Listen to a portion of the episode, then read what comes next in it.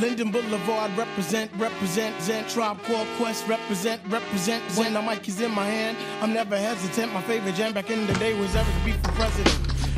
Hola, ¿qué tal? Amigos de Hispanic Source Media, ¿cómo están? Espero que me, me vean bien, espero que se encuentren bien, que me escuchen bien también, creo que es importante. Eh, bueno, prometimos un live a las 12 con Héctor Arrieta para conversar un poco de la Fórmula 1.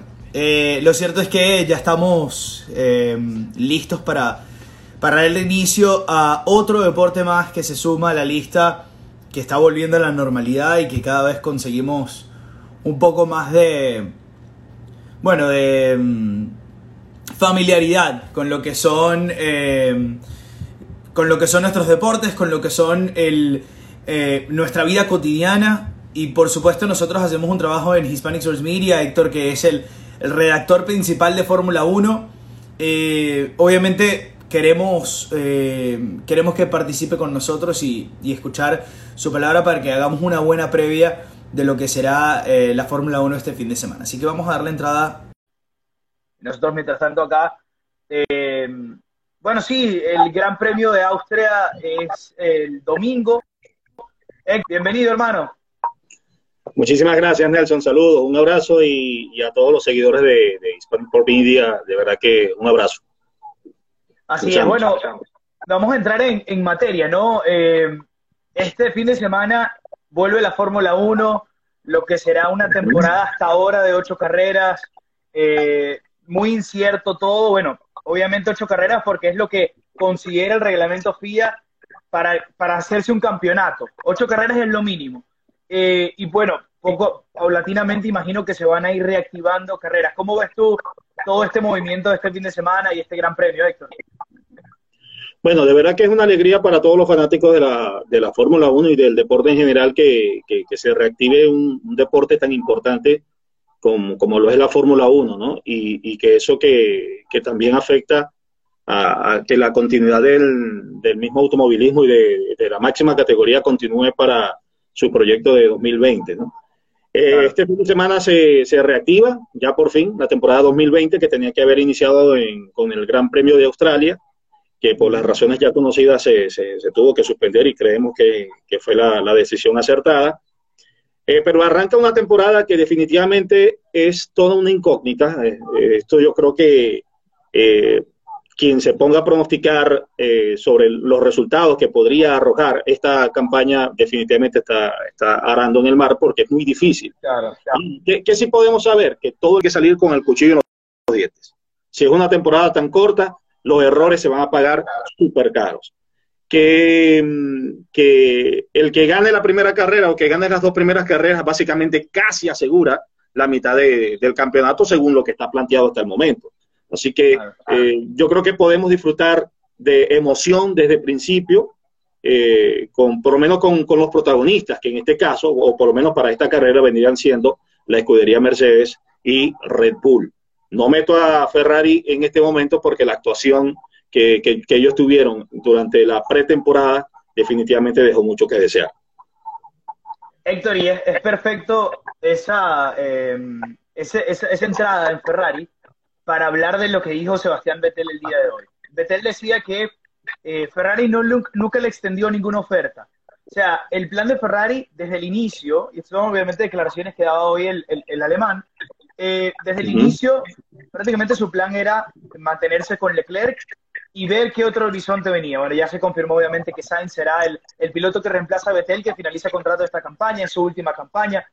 Ahora hay rumores de que quizás no termine ni siquiera la campaña por, en vista de, de que también dijo Vettel, como que bueno, eh, el trabajo de, eh, es, es, un equipo, o sea, el Leclerc y yo somos un equipo y tenemos que ayudarnos el uno, el uno al otro, pero eh, también en el momento que, o sea, cada quien va a tirar para su lado, ¿no? Vettel obviamente en la posición en la que está, sin equipo para la próxima temporada, eh, imagino que va a buscar velar por sus intereses. Aquí más o menos se cortó la cosa. Este, esto se ve, se, se, podíamos pensar que podía ser así, porque cuando Ferrari anunció a finales del año pasado que había eh, firmado con Leclerc por la cantidad de años que lo hicieron, asegurando ya que a futuro eh, iba a ser la cara del equipo, pues definitivamente esto tenía que caerle mal a, a, Vettel. Y, que no es otra manera de, que tiene que ser así, porque es que la actuación de Vettel en los últimos años, eh, teniendo el palmarés que tiene para ser un piloto con cuatro títulos a espaldas, cometiendo esos errores que, cometía carreras tan carreras donde votaba los campeonatos por, por, errores, si se quiere decir, eh, no podía ser de otra manera. Entonces, tienen que apostar eh, viendo los resultados que le han dado a otros equipos, porque Ferrari en toda su historial nunca había tenido pilotos tan jóvenes. Eh, si vemos las la edades que tenían tanto Barrichello como tenía Schumacher, no eran pilotos que venían de, las categorías inferiores a, de una vez a estar en el equipo grande, no, no era así. Entonces en esta oportunidad la Fórmula 1 está cambiando y se está viendo que en otros equipos funcionó. Ferrari va para esta fórmula con Charles Leclerc, que creo que tiene toda la, todos los ingredientes necesarios para ser un campeón del mundo que pueda ser campeón este año o el otro, lo veo difícil con, el Ferrari que, tenemos actualmente, aunque la temporada que viene eh, debería cambiar un poquitico también todo, todo con, el cambio de la normativa. Pero lo de Vettel eh, eh, era cantado, era cantado. Y ahora, ¿cuál es el futuro de Vettel? Todo depende de la actuación que él tenga esta temporada, si la termina o no la termina. Son ocho carreras. Yo no creo que Ferrari vaya a apostar por salir de, de Vettel o, a menos que el mismo Vettel decida salirse del equipo. Pero yo, yo no creo que, al final eso suceda. Ahora, el futuro de Vettel depende de las actuaciones que él tenga. Si, como, como lo colocaba en, en, la, en la nota publicada en el día de ayer, yo creo que el futuro de Vettel depende de qué es lo que haga. ¿Y cuál es el futuro de Vettel? Hasta el momento tiene dos puertas, o, o, una tercera si podríamos decir que decide retirarse, que es el equipo Mercedes o hasta el momento el equipo Renault, porque ya Renault parece que le está cerrando la puerta a Fernando Alonso. Entonces, eh, eh, es difícil, es difícil que eso pase y si Vettel no fuese a terminar la temporada, yo creo que eh, no arrancaría ni siquiera. Héctor, me estás, diciendo de una vez prácticamente que, no ves como competidor a Ferrari esta temporada. O sea, ya de, entrada le encuentras problemas al equipo del caballino rampante. Hubo también una, una pequeña eh, como disparidad entre declaraciones de Binotto y declaraciones del cual es, del, director deportivo.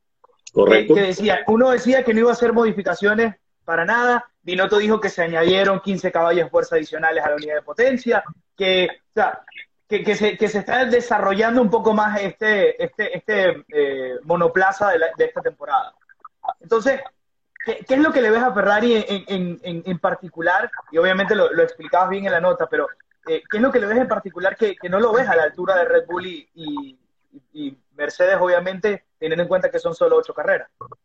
Bueno, fíjate, la superioridad que mostraba la unidad de potencia de Ferrari el año pasado, obviamente no la estamos viendo este año.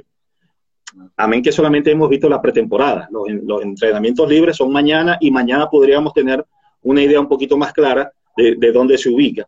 Eh, todo esto viene por, la misma investigación, la misma denuncia de los equipos donde que el, motor de Ferrari estaba consumiendo combustible de más. Eso nunca se logró comprobar.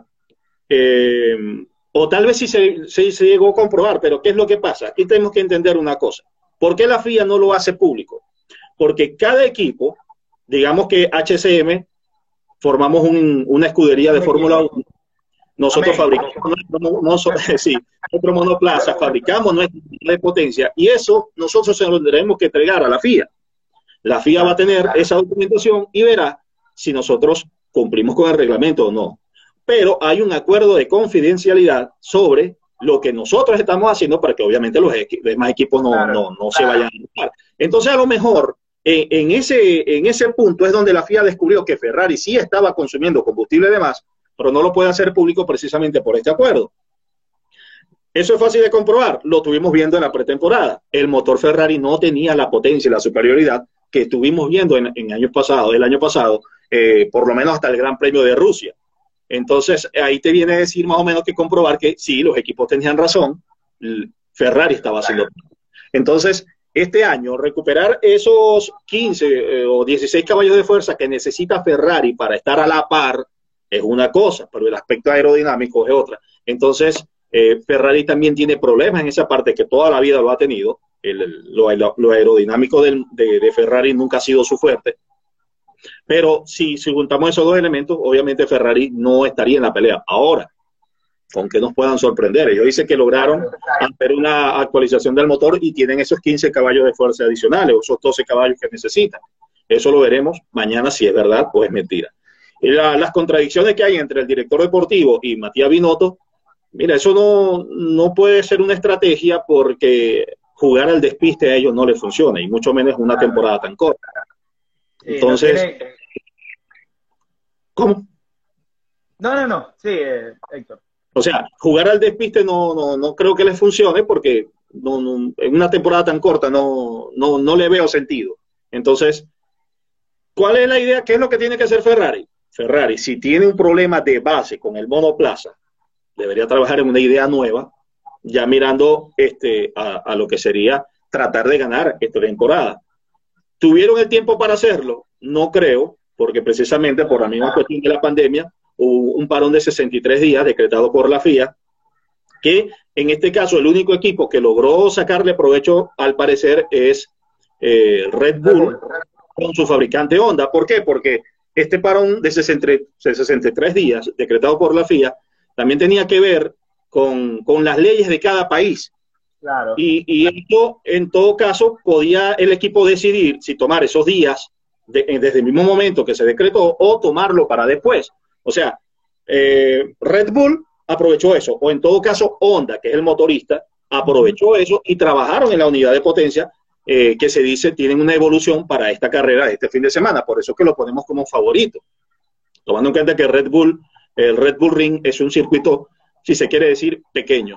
Entonces, eh, si Honda pudo trabajar con esto, tuvo la, la, la, la suerte de lo que no pudieron hacer los demás equipos, en este caso Ferrari, que si bien sabemos Italia fue uno de los equipos más, eh, uno de los países más golpeados por, por esta pandemia. Entonces, el tiempo juega en contra de Ferrari. Ellos no tuvieron tiempo para trabajar. Que tengan planes, que ya tengan o que ya sepan qué es lo que deben atacar, ya es otro, otro, otro punto a, debatir, pero de allí a que ellos lo puedan llevar a, a las pruebas, después hacer la fabricación de las piezas y montarlas en el monoplaza y comprobar su efectividad en alguna prueba libre, alguna sesión, eso es otro cantar. Así que por eso es que yo veo muy difícil que Ferrari esté metido en la pelea.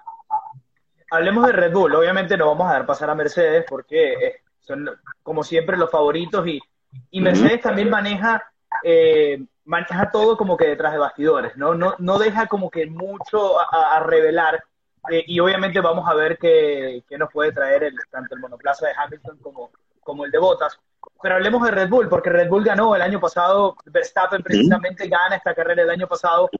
Y ahora con, con ese factor que tú dices, y, y esto obviamente que no será conocimiento público, pero, pero eh, prácticamente lo, lo, explicaste muy bien, ¿no? Japón fue uno de los países que mejor controló la pandemia. Entonces, de todas, todas, Honda en, en, su fabricación y en su, y en su, en sus headquarters tenían la posibilidad de continuar trabajando. Si bien la FIA insta esos 63 días, eh, Honda de seguro encontró la vuelta de, solucionar distintos problemas que habían encontrado en, esa, en esas primeras pruebas de pretemporada. Entonces, eh, parte como gran favorito, Héctor, a, esta carrera, teniendo en cuenta el, el, desenlace del año pasado y también teniendo en cuenta lo que decía Horner, ¿no? Que esto Red Bull lo que va a hacer es tratar de aprovechar lo más mínimo, porque esta temporada cualquier cosa puede pasar. Exacto. Eh, el, peso que tiene Red Bull es precisamente ese. Eh, Verstappen ganó el año pasado eh, y ganó cómodo. Tampoco fue que, que, fue una carrera tan cerrada, ganó cómodo. Pero aparte de lo que Honda pudo haber hecho con su unidad de potencia, que seguramente fue aumentar un poquito más los caballos de, de los que disponían, seguramente el, aspecto aerodinámico de, ese, de un circuito tan pequeño puede jugar a favor de ellos. Así que pues, es muy posible que una victoria se, se, repita. Pero ahora, mencionaste a Mercedes, Mercedes siempre es favorito, pero hay algo que Mercedes va a estrenar este fin de semana, si es el polémico sistema DAS. Entonces, para un circuito donde las, las curvas lentas son un factor determinante, creo que Mercedes también tiene, tiene lo suyo. Y si este sistema, a fin de cuentas, la FIA decreta, porque que ya lo había dicho, que, que, era, que era legal, o en todo caso que no era ilegal, pero para Australia el equipo Red Bull iba a protestar el uso del DAS No sabemos si lo va a hacer todavía para este fin de semana porque no, no han dicho nada. Yo creo que esperan ver si, si de repente Mercedes gana y, resulta que ese sistema DAS sí da una ventaja. sobre los demás. Entonces tal vez sí venga una queja, pero, pero si, si, si es desde ese punto de vista, yo creo que la carrera va a estar entre ellos dos, Verstappen y obviamente eh, Lewis Hamilton con Mercedes mucha expectativa con respecto a, lo que veremos y, bueno, obviamente, como lo decíamos al inicio, ¿no? Que lo, contento que nos pone tener otro deporte de vuelta porque uno comienza a sentir poco a poco la normalidad, ¿no? Ya en este mes de julio vamos a tener de vuelta las grandes ligas, también la NBA, todo diferente, ¿no? Sin público y, y esto obviamente va a afectar un poco, pero al final del día poco a poco las cosas van recomenzando. Eh, Mercedes tiene la particularidad de que este eh, W11 es, eh, va a ser negro. Hicieron la modificación de que el, color será negro, obviamente en protesta al racismo. Hamilton ha sido una de las personas que más ha expresado, se ha expresado en contra, obviamente, de lo que está pasando con el racismo sistemático, tanto en Estados Unidos como en países europeos, que también se vive. Entonces, quiero, quiero también hablar de el equipo Racing Point. Racing Point eh, prácticamente tiene el carro de Mercedes del año pasado, ¿correcto? Sí, señor. Es una copia, o sea, es una copia descarada, porque eh, si bien eso es una práctica que, que, que, hacen todos los equipos de cuando ven alguna evolución, eh, algún diseño en un monoplaza, ellos tratan de, de, repente de copiar y ver si les funciona, porque no solamente copiar un, no es, no es copiar un alerón, el alerón tú lo puedes copiar, pero el alerón lleva el aire, a ver si los pontones del medio eh, eh, funcionan y, ese aire que llega también al alerón trasero y al difusor y todo eso. Es, es, un paquete, un paquete aerodinámico que debe funcionar en conjunto. Pero es que lo de Racing Point es un deprave, es una copia. Metieron el, el, doble copiadora y salió un carro rosado del otro lado. Entonces, obviamente tienes que contar con Racing Point. Cuidado si, Racing Point le, le, echa una, una mala jugada a Ferrari y termina destronándolos de tercer lugar porque definitivamente sabemos que el W10 fue un auto bastante competitivo, si se puede decir que fue el mejor monoplaza del año pasado, y si tenemos una fotocopia que ahora es de otro color, ¿por qué no descartar que pudiera llevarse también el tercer lugar? Y, a los mandos de, del Checo Pérez, que es un buen piloto, al cual de verdad que nos gustaría mucho verlo eh, otra vez en el podio, y, puede, puede ser la sorpresa. Equipos como, como McLaren, como Renault, eh, ¿Cómo los ves? ¿Qué posibilidades les das? Tanto esta, esta carrera o para, obviamente, esta, esta temporada incierta, digamos. Bueno, el, la, la, lucha por la zona media va a estar bastante pareja, ¿no? Eh, yo creo que McLaren ha venido creciendo, volviendo a, a, lo, que, a lo que es un equipo con, con, con tanto peso, con tanta trayectoria. Ellos cayeron en, en un slump después de, de haber dejado de, de, utilizar unidades de motores Mercedes. Y poquito a poco han ido subiendo, porque como lo, como, como, hemos comentado, no solamente es la unidad de potencia, también es el aspecto aerodinámico. Y, ellos perdieron muchos mucha, muchos ingenieros que se fueron a otros equipos, muchos se fueron a Mercedes. Entonces, poco a poco han ido reuniendo eh, ese equipo, ese, ese material humano que necesitan para volver a ser un equipo eh, ganadores. El año que viene vuelven a utilizar unidades de motor Mercedes, así que tal vez este año sea, es una transición más para McLaren. No sé si vaya a, ser el, mejor equipo de la zona media porque todo es una lotería, ya veremos, ya veremos mañana.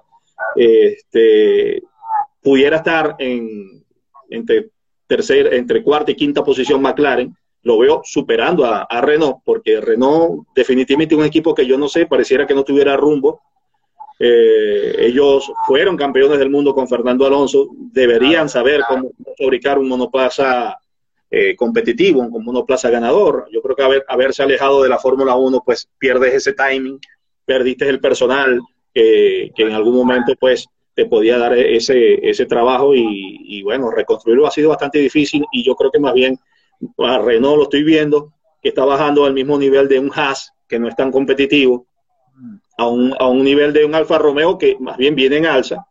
Y, y yo creo que eso equilibra mucho la, la zona media y, vamos a ver bonitas batallas, por lo menos en esa zona.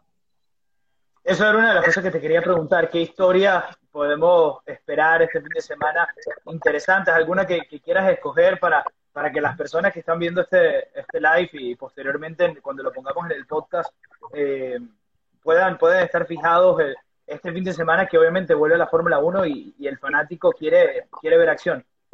No, yo creo que todo el mundo va a estar centrado en, Mercedes por, por, las razones de, que va a tener un monoplaza negro, va a estrenar el sistema DAS y la gente va a ver este, qué, tan ventajosa puede ser utilizar esa tecnología. Eh, particularmente yo creo que sí les va a dar ventaja. Eh, analizando eh, yo no soy ingeniero, pero uno, uno va investigando, uno va averiguando y, y, cuál es la función principal del DAS, es mantener la temperatura de, de, los neumáticos, para obviamente mantenerlo en su rango de, de acción. Eh, no, no, no, se, no se sabe qué tanto puede afectar el desgaste del mismo, tal vez supuestamente lo minimiza o en teoría debería minimizar el desgaste del mismo, pero sí el trabajo de mantenerlo en su temperatura de trabajo óptimo. Eso le puede dar una ventaja a Mercedes sobre los demás. Que funcione o no funcione, ya lo veremos. Pero los ojos de todo el mundo, de los ingenieros del pago, estará sobre el sistema DAS. Porque si bien hay equipos como Ferrari que, hace unos años intentó hacer un, sistema DAS, al parecer no le funcionó, simplemente no lo aplicaron o, en algún momento no, no, lo vieron o vieron que era muy costoso, tiene que tener su ingenio. Mercedes atinó con, con este sistema a lo mejor la FIA ni pensó que pudieran lograrlo, pero lo lograron. Entonces vamos a ver qué tal funciona. Y creo que el, foco va a estar allí, en el W11 de Mercedes. Héctor, cuando, cuando se comienza una temporada de Fórmula 1, más o menos tirando a pegar, ¿cuántas pruebas les hacen cada piloto a, sus autos? ¿Cuántas pruebas mínimos de, de obviamente, test, test libres, pretemporada, etcétera? Bueno, mira, eso, eso, eso, eh, lo, puedes ver desde lo que empieza la pretemporada, que este año se, se, se redujeron la cantidad de días. Sí, se hizo, se hizo más pequeña la cantidad de días y obviamente tuvieron que trabajar sobre la marcha.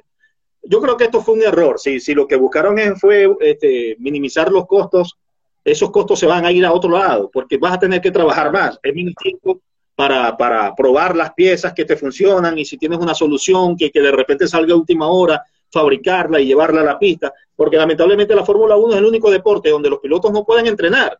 Esto es algo ilógico. Y eso se ha criticado toda la vida, buscando que minimizar costos. Bueno, quién sabe, a lo mejor sí, a lo mejor no, pero en, en, en el papel, el, el equipo que gasa arranca dominando la primera carrera, obviamente es el equipo que te va a dominar mayormente por lo menos la mitad del campeonato hasta que un equipo X logre ubicar las soluciones del monoplaza que, con el problema que iniciaron. Entonces, eh, eh, eh contraproducente tener un deporte que, la gente busca competitividad, pero los pilotos no pueden entrenar. Entrenar sobre el monoplaza, obviamente, quien cuida su, aspecto físico. Entonces, Mercedes... Te lo, pregunto, te lo pregunto es porque, obviamente, con esta temporada y como se han dado las cosas, ¿no? Eh, tú, mismo lo decías, no tenemos una prueba de nada, no sabemos nada hasta mañana, que van a ser esos primeros entrenamientos libres. Eh, ¿Cuánto puede pegar ese óxido de la competición? Es la primera carrera después de, después de tantas cosas que han pasado en este 2020. Entonces, ¿cómo vas a ver ese, ese, aspecto calidad de manejo? No, yo creo que los errores van a estar a la orden del día. Eh, por lo menos, a lo mejor en, en, los pilotos top, no tanto, porque sabemos que Hamilton es una bestia. Eh, tú lo ves en las redes sociales y está paseando, está rumbeando, está jugando pool, está con los amigos, hasta estar trabajando de modelo y cuando se monta en el monoplaza parece que estuviera todos los días manejando y, no comete errores. Pero sí creo que la tendencia, eh, los errores estarán a la orden del día con de, la, zona media de, de, la tabla, del pelotón, de los pilotos, los pilotos que no son top, eh, creo que los errores van a estar a la orden del día porque precisamente esa falta de actividad les va a pegar. Eh, creo que, no, recuerdo el año, yo lo estuve buscando y lo tengo anotado por allí, pero creo que es desde la década de los 70. No se había arrancado una temporada de, Fórmula 1 tan, tan, tan atrás, con, tanto tiempo de diferencia en la última carrera. Entonces, este es un factor que afecta. Recuerde que los pilotos tienen que mantenerse entrenando para poder resistir la fuerza G que, crean cada carrera o que sufren cada carrera con los circuitos. Entonces, esto puede ser un factor y aparte también en lo que es este, la, pericia, el instinto, eh, eso es algo que no se entrena, eso es algo que tú lo adquieres con, la misma práctica y eso puede ser un factor que, va a llevar a muchos errores mañana. Mañana vamos a ver muchos errores. Para mí el favorito es Grosjean, que se, errores y, bueno, y ahí vamos. De seguro. Eh, tengo tres, eh, dos son como, como escenarios, escenarios posibles que, que te quiero plantear. Uno es, eh, hablamos de, comenzamos este, este live hablando de Ferrari y las quizá pocas posibilidades que le vemos hasta que obviamente veamos mañana los entrenamientos libres y de repente Ferrari tiene el, el, el mejor carro de, la historia. la manga, ¿no? Exactamente. Eh, esa posibilidad de Vettel terminar su carrera con Ferrari en el último año y siendo campeón. ¿Cómo, cómo ves ese escenario? Muy difícil. Eso es muy difícil. Pero si, si las aspiraciones de, de, Vettel de terminar manejando para Mercedes el año que viene pasan por tener una buena temporada. ¿Y qué sería una buena temporada? Terminar lo más cerca de botas. Porque si logras terminar cerca de botas, teniendo un monoplaza, obviamente inferior a que tu Mercedes, imagínate montar entonces a Vettel en un Mercedes que es el mejor monoplaza de la parrilla. Entonces, este, creo que Vettel tiene la posibilidad de realmente decidir en la pista qué es lo que va a hacer a futuro. Si es para Mercedes o es para Renault. Si es para Renault, yo preferiría que se retirara, porque definitivamente Renault es un monoplaza competitivo. Y hoy, obviamente. ¿Ah? Que haga un Alonso. Entonces, eh, ¿para qué si, si tienes cuatro campeonatos encima, vas a ir a ser un piloto del montón de un equipo que, no te va a dar un, plaza competitivo. Eso es más o menos como el mismo error que cometió Daniel Ricciardo de haberse ido de Red Bull para Renault. Y obviamente lo está demostrando porque está dejando Renault para irse a McLaren. Entonces, es una decisión que quién sabe, uno no está dentro del equipo para saber qué fue lo que pasó, pero son, son decisiones que a, la, que a la larga pesan. Fernando Alonso es un, es un gran piloto, eso no lo puede poner nadie en duda, pero también es un piloto que, ha tomado decisiones erróneas. Haberse ido de, de, McLaren en el momento, en esa temporada donde tuvo tantos problemas con Hamilton, cuando Hamilton simplemente era el piloto que iba llegando. O sea, para mí, yo me hubiese quedado un año más y, vemos qué pasa. Pero de malcriado te vas a devolver para Renault y entonces una, seguidilla de, malas decisiones, haber dejado a, a Ferrari también en un mal momento porque Ferrari si bien no tenía un monoplaza competitivo, pero poco a poco fue eh, mejorando y fíjate que al año siguiente ya tenían un monoplaza competitivo habiendo seguido Fernando Alonso. Entonces, son, son, son esas decisiones que donde también hay que pensar a futuro eh, sobre qué, qué, debes hacer. Si Vettel va a, a Mercedes, que, que, mucha gente lo da por, por descontado, pero eso no, no, no se puede sacar de contexto porque ¿Qué pasa? Toto Wolf no lo quiere en, el equipo. Lo que sería revivir más o menos lo que pasó con Hamilton y, Fernando Alonso en, esa temporada. Pero ¿qué pasa? Que el dueño, el presidente de, Daimler, eh, quiere a Vettel en el equipo porque él quiere ser partícipe de los éxitos del equipo en lo que es la gestión deportiva del equipo Mercedes. Entonces, todos los éxitos, todos los lauros se los está llevando Toto Wolf. Entonces, la apuesta por el presidente de Daimler es tener a Vettel, que es un alemán dentro de un equipo alemán, que es el mejor equipo de la historia. Entonces, más o menos esas cosas vienen dando por allí. De, de, reales que tiene Vettel de terminar en Mercedes. Por, por, si es por Toto Wolf, Vettel no va al equipo, pero no se lo puede quitar de encima porque el presidente de la compañía quiere a Vettel dentro del equipo. Entonces, por esto pasa, por saber. Ahí hay peso. ahí, ahí donde está el dinero. Entonces, eso basa yo creo que la decisión la tiene Vettel en sus manos de tener una buena temporada, libre de errores y terminar lo más cerca posible de, los primeros lugares. Hablando entonces del animal que tú decías, no, es Hamilton. Eh, tiene seis campeonatos del mundo, una carrera, va, a batir todos los récords, va a tener todos los récords, pole position, más victorias, eh, todo y probablemente quizá campeonatos del mundo, ¿no? Contando quizá esta temporada corta que también, ¿no? Por la experiencia, porque ya viene de ser campeón, porque Mercedes es un equipo sólido. También esta temporada corta quizás se le, embolse, se le embolsille y hablemos de siete empatado con Schumacher. En esta carrera, y a nosotros en, en, HCM nos gusta ser mucho el mejor, ¿no? Tratar de, de, meternos en esa mente sádica de buscar comparar eras, que es muy difícil y, todos lo sabemos, ¿no? Constantemente somos recordados que es muy difícil comparar las eras. Pero ¿cómo queda en esa carrera como el, como el GOAT, como el mejor de todos los tiempos Hamilton? vamos a decir, empatando a Schumacher, ganando esta, esta temporada? Eh, es que es difícil porque, por lo menos en lo básico, el sistema de puntos es totalmente diferente. Eh, en, esta, en los tiempos actuales los puntos que se dan por ganar una carrera son 25, cuando estaba Schumacher eran mucho menos. Entonces, ¿cuántos puntos hubiese podido conseguir Schumacher con este sistema de puntos? Es totalmente diferente. Eh, y tomamos en cuenta también que, que, que, Schumacher se retiró yo creo que en, su mejor momento. Eh, Schumacher pudo haber aspirado creo que hasta un octavo campeonato, se retiró, volvió, pienso que eh, haberlo hecho porque no era el mismo Schumacher. Y, y, de hecho, todo el tiempo que estuvo con Mercedes, creo que un, solo, eh, creo que en pole position, creo que consiguió un tercer lugar. Entonces, el piloto que vino en Ferrari con Mercedes en sus inicios no, no era el mismo. Entonces, eh, volver para qué? Para destrozar los números que ya tenían, porque ese número de carreras tiene que dividirlo también en el porcentaje de puntos y, y eso, y eso te va entonces, comparar a, Hamilton con Schumacher no, no, no, creo que sea la correcto.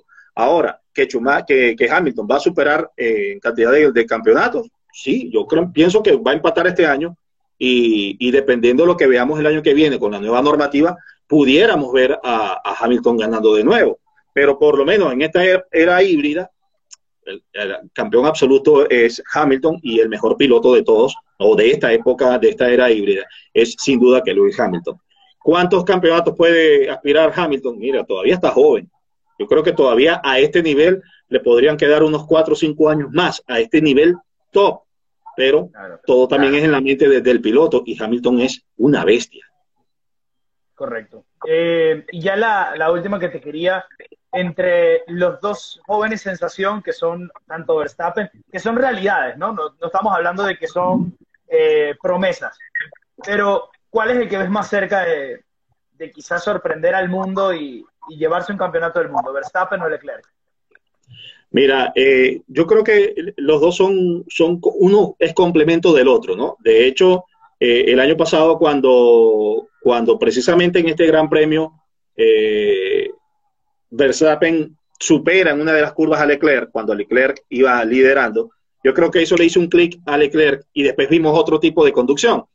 Este, creo que en, teoría debería ser eh, Verstappen quien consiga un título primero que Leclerc, por, la, por, el monoplaza que tiene, eh, por el peso que tiene Red Bull, eh, va, evolucionando con, en conjunto con Honda, y si la cosa sigue así, yo creo que se le pone más fácil la cosa a, Verstappen. Leclerc es un, es un muchacho, es joven, tiene talento, tiene garra, de hecho eh, Hamilton como que quisiera cobijarlo bajo su ala y, guiarlo, y se ve que hay mucha simpatía pues, eh, entre Hamilton y, Leclerc, que eso de repente uno no pudiera pensar que a futuro este, hicieran llave, pero Hamilton ve algo en Leclerc que, le agrada, que le gusta, y, entonces creo que entre los dos eh, vamos a tener una época de, Fórmula 1 muy bonita, con unas luchas que, que se van a ir complementando entre los dos definitivamente yo pienso que Verstappen va a primero conseguir un título mundial, pero Leclerc no se va a quedar atrás. Creo que tienen esa particularidad que vemos mucho en la Fórmula 1 de esa, esas distintas personalidades, ¿no? Hay pilotos más carismáticos que pueden manejar la presión, obviamente, que tienen resultados y pueden manejar presión, gente, eh, medios. Hay otros pilotos que son mucho más rígidos, pero son asesinos, ¿no? Por ejemplo, el caso de Lauda. La carrera de Nicky Lauda fue él era eh, directo al business, era eh, tenía que ver con todo, ¿no? Obviamente trabajaba desde muy cerca con sus ingenieros, pero era un asesino y uno lo ve en la película, eh, como muestran en, la película Rush, cómo, cómo se enfoca en esa, esa rivalidad que tenía con James Hunt. Y creo que Verstappen y Leclerc, no comparando, obviamente, Hunt fue campeón del mundo, pero lo que digo es que Leclerc tiene una personalidad que a pesar de que tiene mucha garra, es como un poco más carismático y Verstappen es como el más el, el yo tengo, tengo la mira aquí y aquí es donde voy y voy a hacer todo lo posible por conseguirlo. No, definitivamente el, el carisma de Leclerc este, e, e, es, es, un arma que está utilizando Ferrari también a, su favor, porque es mediático. Todo lo que hace eh, eh, definitivamente causa punch en la gente. Eh, en estos campeonatos de Fórmula 1 virtuales que se estuvieron haciendo hasta hace poco, todo el mundo estaba pendiente de qué es lo que hacía Leclerc un día Leclerc eh, estaba jugando y resulta que no atendía el teléfono de la novia y la novia tuvo que llamarlo por Twitch para que él pudiera salir a abrirle la puerta. Entonces, todo ese tipo de cosas a la gente le, encanta, le agrada. Ve un muchacho con, sangre dulce, carismático, eh, que se ve muy buena gente, más o menos al estilo de, Daniel Richardo, que la gente también lo quiere muchísimo. Y eh, obviamente la contraparte sería Verstappen, que lo es más serio, más parco, eh, algo seco. Sí, pues yo creo que en vez de, holandés, yo creo que pudiéramos decir que ese muchacho es ruso o, es alemán, es muy seco. Entonces, pero dice a, la pista, es un asesino. Entonces, eh, podríamos comparar a un Verstappen con un Niki Lauda eh, y, obviamente a, de repente un Leclerc con el carisma que tenía Schumacher. Podría ser más o menos estos dos tipos de personalidades y que al final eso también lo compra la gente. Totalmente. Héctor, ha sido un completo placer. Vamos a ver qué nos depara este fin de semana. Lo, bueno es que tendremos Fórmula 1 de vuelta y, vamos a disfrutar. Vamos a ver qué, no, qué nos espera este, este Gran Premio de Austria y veremos si paulatinamente con el pasar del tiempo eh, alguno de los, de los grandes premios que no están cancelados sino pospuestos se logran solucionar algunas cosas para ver si tenemos más carreras este año. Sí, yo creo que mañana cuando comiencen los entrenamientos libres tendremos una idea mucho más clara de, de, dónde están ubicados los equipos, ¿no? Pero de todas maneras, de, de lo que pasa, yo pienso que, que, los protagonistas van a ser Red Bull con, con Verstappen y Mercedes, obviamente, a manos de Lewis Hamilton. Ya veremos qué pasa el fin de semana, también es cuestión de suerte, eh, que los errores eh, jueguen su papel importante. Creo que va a haber muchas banderas amarillas. Eh, el, safety car obviamente va a estar presente.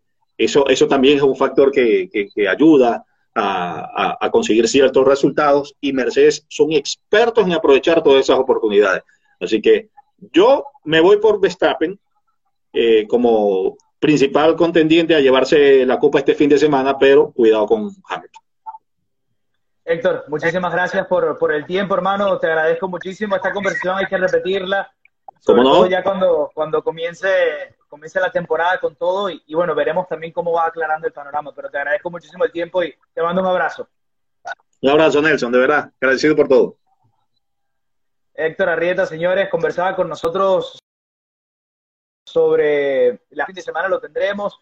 Nosotros también vamos a llevarles esta conversación eh, a formato podcast. Así que en el nombre no importa, en el canal de YouTube estará eh, colgado este video y eh, la conversación que, que acabo de tener con, con Héctor. De verdad que es un verdadero placer. Nosotros me contentos de tener la posibilidad de conversar con, con él y, y, bueno, una, una máquina de lo que a Fórmula 1 se refiere. Así que de verdad que vamos a, guardar esta conversación, vamos a, continuarla más adelante. Esperemos que la temporada obviamente nos, nos siga brindando historias eh, que valgan la pena. Estoy seguro que sí, porque la Fórmula 1 tiene, eh, es una trama eh, muy intensa y, muy rica de, rivalidades, de, de, tensiones, de dramas. Entonces, creo que conseguimos un, un, deporte y un, momento ideal por todas las cosas que están pasando. Así que mi nombre es Nelson Pérez, agradecido con las personas que se conectaron, agradecido con las personas que están pendientes de las cosas que hacemos en arroba HCM Deportes. Estamos intentando hacer más lives. Así que quédense pendientes con nosotros y nos encontramos por acá en otro oportunidad. Chao, chao.